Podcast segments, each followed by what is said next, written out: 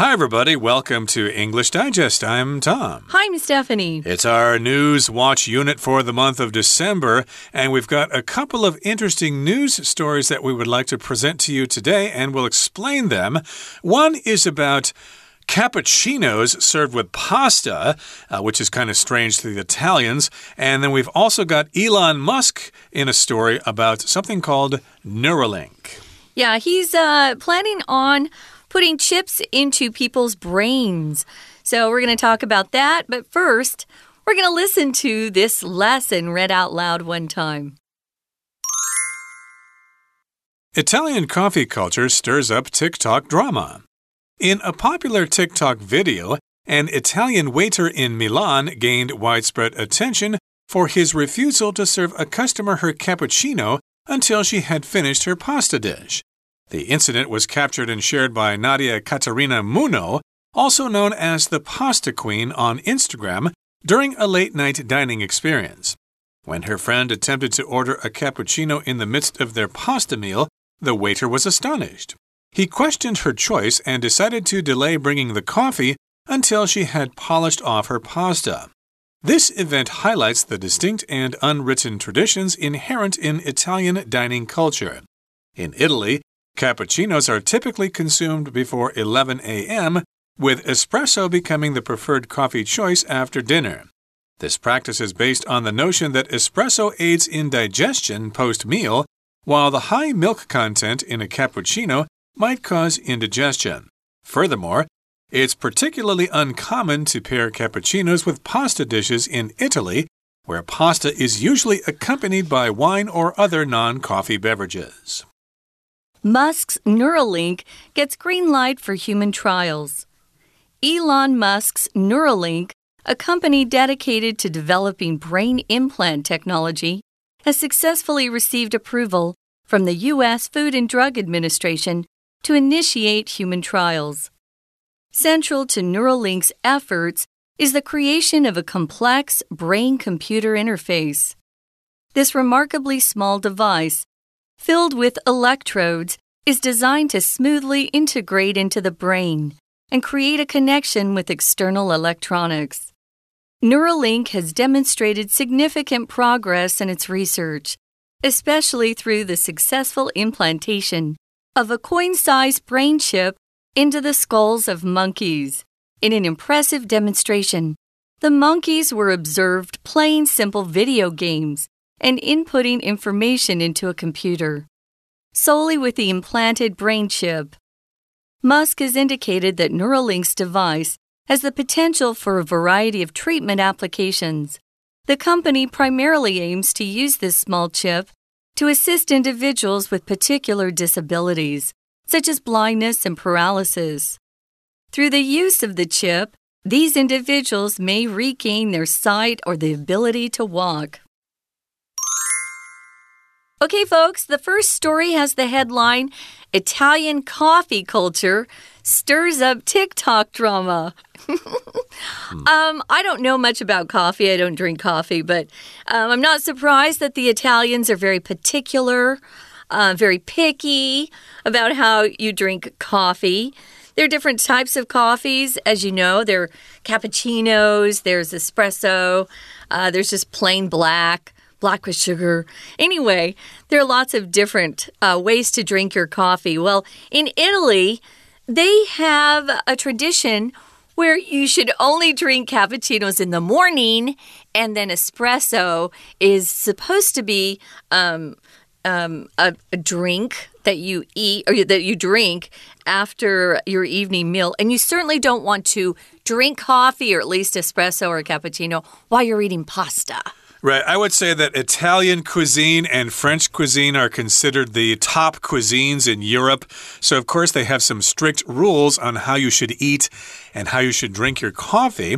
So, yes, we've got some kind of controversy involving Italian coffee culture. It stirs up TikTok drama. Of course, you know, TikTok is some kind of platform where they show short videos. I didn't uh, sign up for that myself because I've got enough stuff on my phone to waste my time. Yeah. But let's uh, look at the uh, content here. It says In a popular TikTok video, an Italian waiter in Milan gained widespread attention for his refusal to serve a customer her cappuccino until she had finished her pasta dish. So, this video appeared on TikTok and it involves an Italian waiter, a waiter at an Italian restaurant and lots of people have checked this out. It has gained widespread attention, and that's because he had this refusal to serve a customer a cappuccino. Refusal is just the act of refusing something. You just don't want to do what somebody asks you to. I had to say this uh, headline's really clever, Tom, Hmm. because when you stir something, you take some sort of utensil like a spoon or maybe a little stick and you just move it around and around so the liquid is. Uh, um, I guess blended with something else you're putting in there. But stir up is a verb phrase that means you get people talking about something, perhaps even kind of upset about it or angry about it, but you get people um, to start. Uh, making a move on something. So it's stirring up. So, this is kind of a cute way that you can take a verb phrase and use it in two different ways. So it's very clever. So, yeah, they're stirring up uh, some controversy, you could say, because they have their strict rules or their tradition, um, how they prefer to eat and drink in Italy. So, yeah, we're going to Milan. And that's in Italy. And it says here that this TikTok video, TikTok videos are so popular um, because you can just do them quickly, post them, and if you get a lot of views, if they go viral, that's why we say that. To go viral means a lot of people watch it, it becomes popular. Then you can uh, become a more well known uh, social media influencer. So, this particular video showed a customer in a restaurant, and the waiter there refused to serve the customer what she'd ordered. She was eating pasta and she wanted a cup of cappuccino at the same time. And that waiter said no. Yep, he refused to serve her a cappuccino. She ordered one and he thought, that's absurd. That's ridiculous. Nobody does that. So he refused to serve her a cappuccino, but uh, he agreed to serve it to her after she had finished her pasta dish. Uh, these are rules of dining etiquette. In Italy, apparently, you cannot eat a cappuccino, excuse me, you cannot drink a cappuccino with pasta. And the incident was captured and shared by Nadia Caterina Munno, also known as the Pasta Queen on Instagram, during a late night dining experience. So, Instagram is another platform in which you can post pictures and videos and things like that. And we've got uh, an influence here, influencer here by the name of uh, Nadia Caterina Munno, and she's also known as the Pasta Queen, which means she probably knows a thing or two about pasta. Uh, different kinds of pasta would include spaghetti, rotini, lasagna, etc., etc. There are different kinds of pasta. And yes, indeed, this happened during a late night dining experience. So I guess this was first reported on Instagram and it involved some dining experience that happened at night. Uh, we'll often do this in English, give people um, kind of clever titles. Depending on what field they're in, uh, she obviously knows a lot about pasta, so she's the pasta queen. Uh, the king of rock and roll was Elvis Presley. Uh, king of pop was Michael Jackson. So we'll often give these titles of king and queen to different people if they're really an expert in a particular field or well known for something. Well, N Nadia's friend was eating, uh, and they attempted, well, her friend attempted to order that cappuccino in the midst of or in the middle of their pasta meal. And the waiter was astonished. He was probably horrified, actually. So he questioned her choice. Hey, ma'am, are you sure you want to be drinking a cappuccino while you're still eating your pasta? Uh, that's very interesting to have a waiter question what you want to order. And the waiter decided to delay bringing the coffee. So he held off on bringing the coffee to her until she had polished off her pasta. If you polish off something, You eat something completely until it's gone. Right. So uh, even I know that if you eat pasta, you're not supposed to say have a Coke with it or coffee or something like that. You should have wine. Or if you're not an, a drinker, you could have water. Oh, I drink Sprite with my pasta. Okay, Tom. very good. That's something Americans would do, but I yeah. imagine if you go to Italy and you try to order uh, a, Sprite, a Sprite or a Coke or a Dr. Pepper with your pasta, they would probably kick you out of the restaurant. You savages, you uncivilized bums, you. You don't belong here. Of course, it probably happens not just to Americans, but other people who travel to European countries as well. And yes, indeed, the waiter was astonished. My goodness, you're not supposed to order a cappuccino while you're eating your pasta. Don't you know the simple laws of Italian etiquette? But uh, that's what happened here. And the event this event highlights the distinct and unwritten traditions inherent in Italian dining culture. Uh, yes, the Italian dining culture does have its own rules, and you could probably think about your own rules here in Taiwan about eating uh, Taiwanese food or Chinese food, and uh, maybe you've uh, eaten with foreigners who uh, ordered a certain kind of drink with the food, and you thought, oh, that's ridiculous. We never drink that with our food. Yeah, if you go to different uh, countries and they have different, um, I guess, cuisine that you're not used to, you might do some things the wrong way. Um, I thought it was interesting when I first got to Taiwan that you would have a soup last in Taiwan rather mm. than at the beginning of the meal. That's what we do in America, at least. Your soup and salad come before the main dish. Well, this event highlights or shows or lets us see that there are distinct and unwritten traditions inherent in Italian dining culture. If something's inherent in something, it's like it's a part of it, it's one of its characteristics or qualities. Um, that never changes. So there are some unwritten traditions. Uh, there's not a rule book somewhere that you can buy.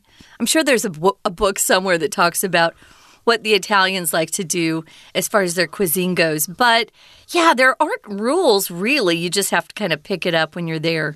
So in Italy, cappuccinos are typically consumed. If you consume something, you eat drink it, or if you're talking about other things like gas and oil, you use it up. So, uh, cappuccinos are usually um, something that you order before 11 a.m. And then there's the other type of coffee called the espresso which is very, very strong. Um, that becomes the preferred coffee choice after dinner. Well, cappuccino and latte are made with an espresso machine, but of course, espresso is just the black coffee only without the frothed milk in it. And of course, this is all part of Italian dining culture.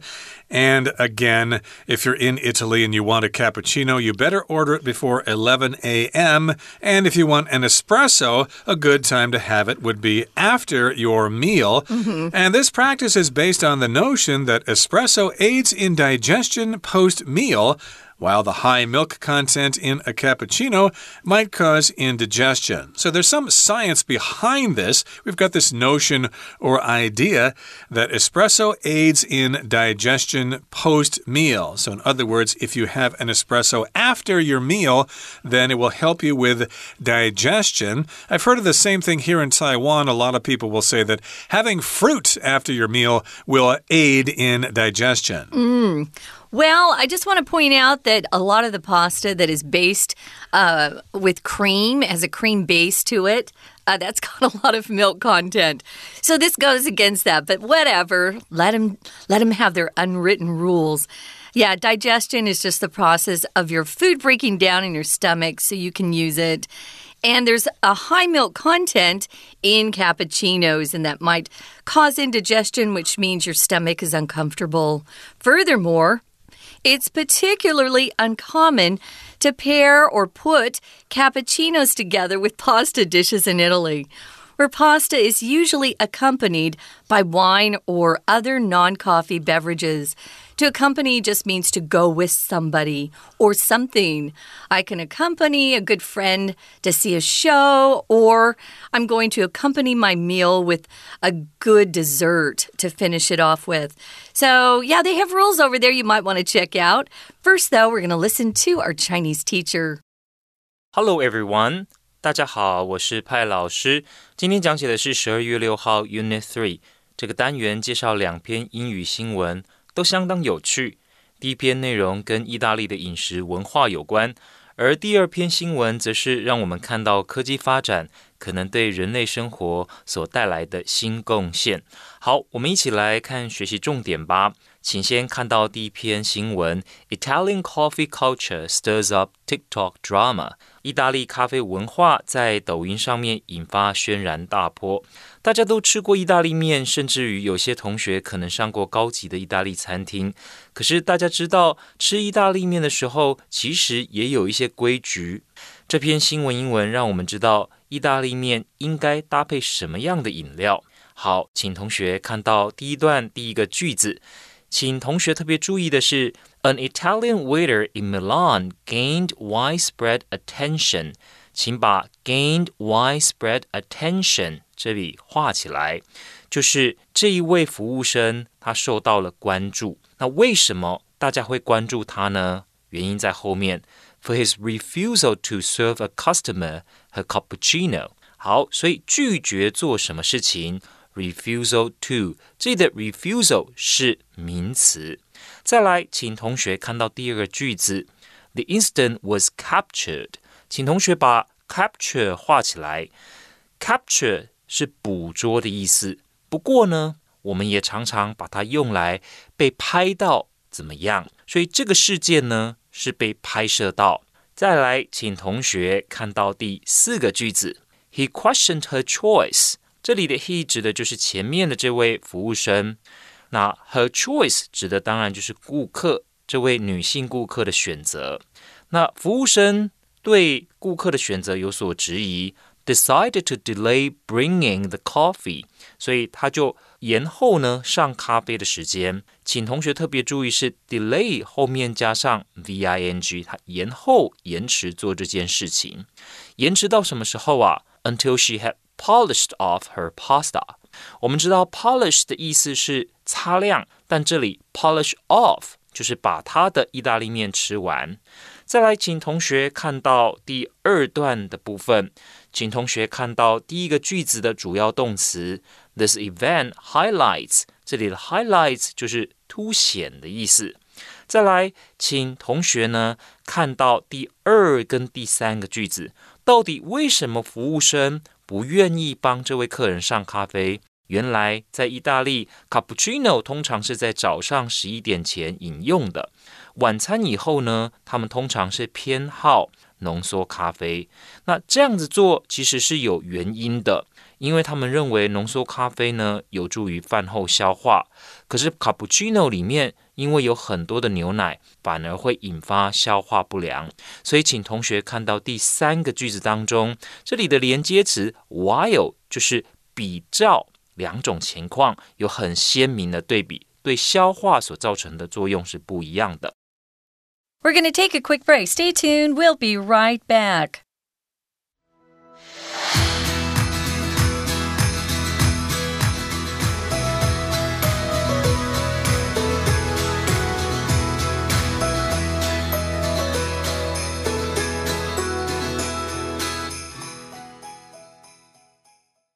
Okay, everybody, let's continue with the second news story. We're talking about Elon Musk and his Neuralink. And this is a company dedicated to developing brain implant technology. It has successfully received approval from the U.S. Food and Drug Administration to initiate human trials. So his uh, Neuralink company has been given the green light. They've been given the go ahead by the government. And again, this Neuralink is Elon Musk's company, and it is dedicated to developing brain implant technology. So here we've got the word dedicate, uh, oftentimes used with the preposition to, dedicated to the proposition that all men are created equal. Uh, that just means uh, you're devoted to a task or a purpose. That's what it's for. That's what it go. That's what its goal is. So it's developing brain implant technology this has been something they've been working on for a while. The World Economic Forum has told us already that their goal is to put brain, these brain chips into all of our brains uh, so that they can control us. So, this is something to look into, guys. There are good things you can do with technology, but it all depends on who's in charge. So, the U.S. Food and Drug Administration, that's our FDA, uh, they went ahead and said, oh, sure, put brain chips into people. Uh, they had tested them on monkeys at first. So, if you initiate something, it just means you start something. And something that's really important to Neuralink's efforts is that they want to create um, this complex brain computer interface. So you're not just making the decisions for your own body, a computer that you're hooked up to via this brain chip is also communicating to your body. An interface just means a system where things are, are linked or hooked in together. Exactly, and this remarkably small device filled with electrodes is designed to smoothly integrate into the brain and create a connection with external electronics. So it's got these electrodes, kind of like uh, electric wires, and it wants to integrate into the brain. If you integrate, you just kind of get in the middle of something, uh, you combine something to make a whole. You could say our company is integrated because we have both men and women working here. We have uh, fat people, skinny people, etc. It's an integrated company. And yes, indeed, it wants to be inside the brain, and then there's this connection between the brain and external electronics. So I guess you could uh, learn English that way faster. Well, um, this Neuralink, uh, Musk's company, has demonstrated or shown significant progress in its research, especially through the successful implantation of a coin sized brain chip into the skulls of monkeys. So these monkeys um, were tested on first. Implantation is a process of implanting something in someone's body. Uh, when we talk about implants, we usually talk about different organs that have been um, tested on and they're now able to uh, be implanted in other people. Notice that the verb is to implant and the noun is implant. Uh, you can get um, a new kidney, you can get a new lung, you can get lots of different um, organ transplants. Uh, it's sort of the same idea. So they're going to go inside that brain and actually install or put that uh, brain chip into people at this point. They've uh, already tested this on monkeys. Your skull is your um, it's the bone structure around your brain, which is your brain itself is very mushy.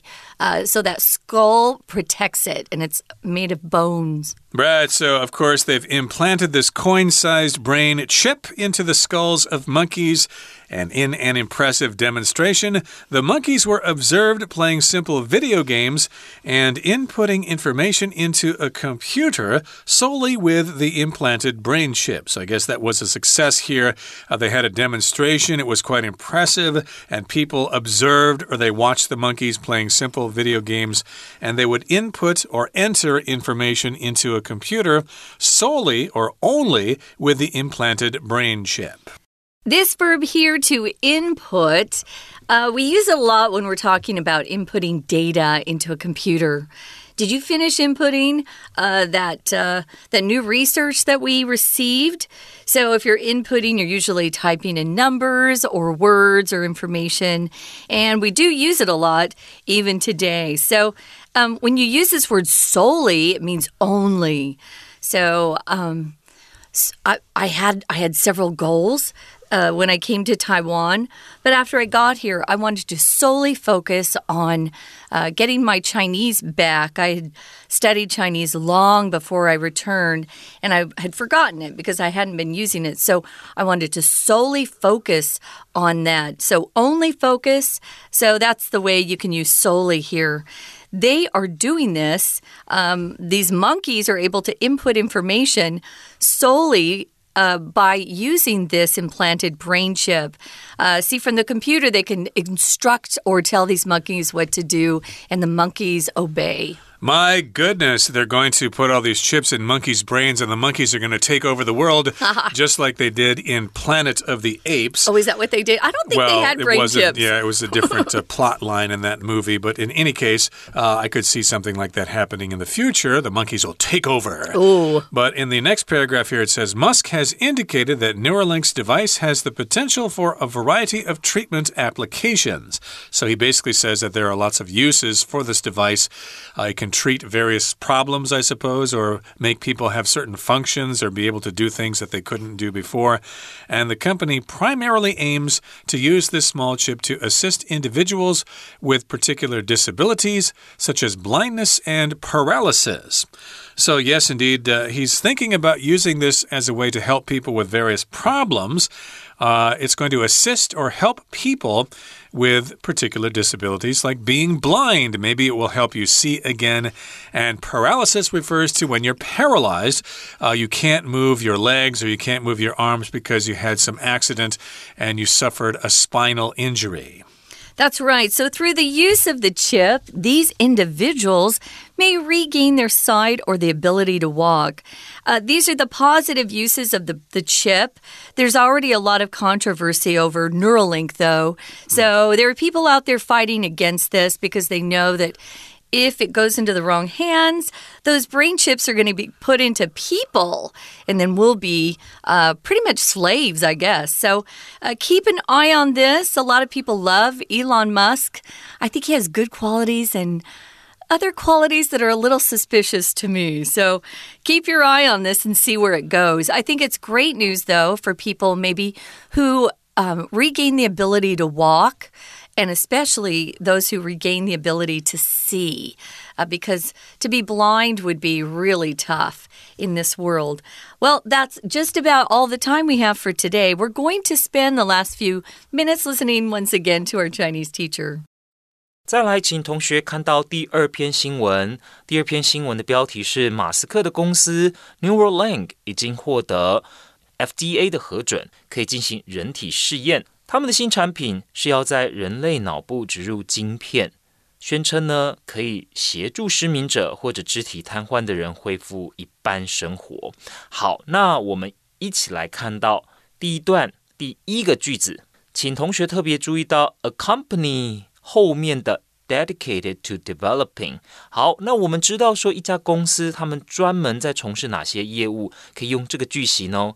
Dedicated to。好，那请同学特别注意的是，to 后面加动词的时候，我们加上 ing。所以这家公司他们专注在开发什么呢？脑部植入的晶片。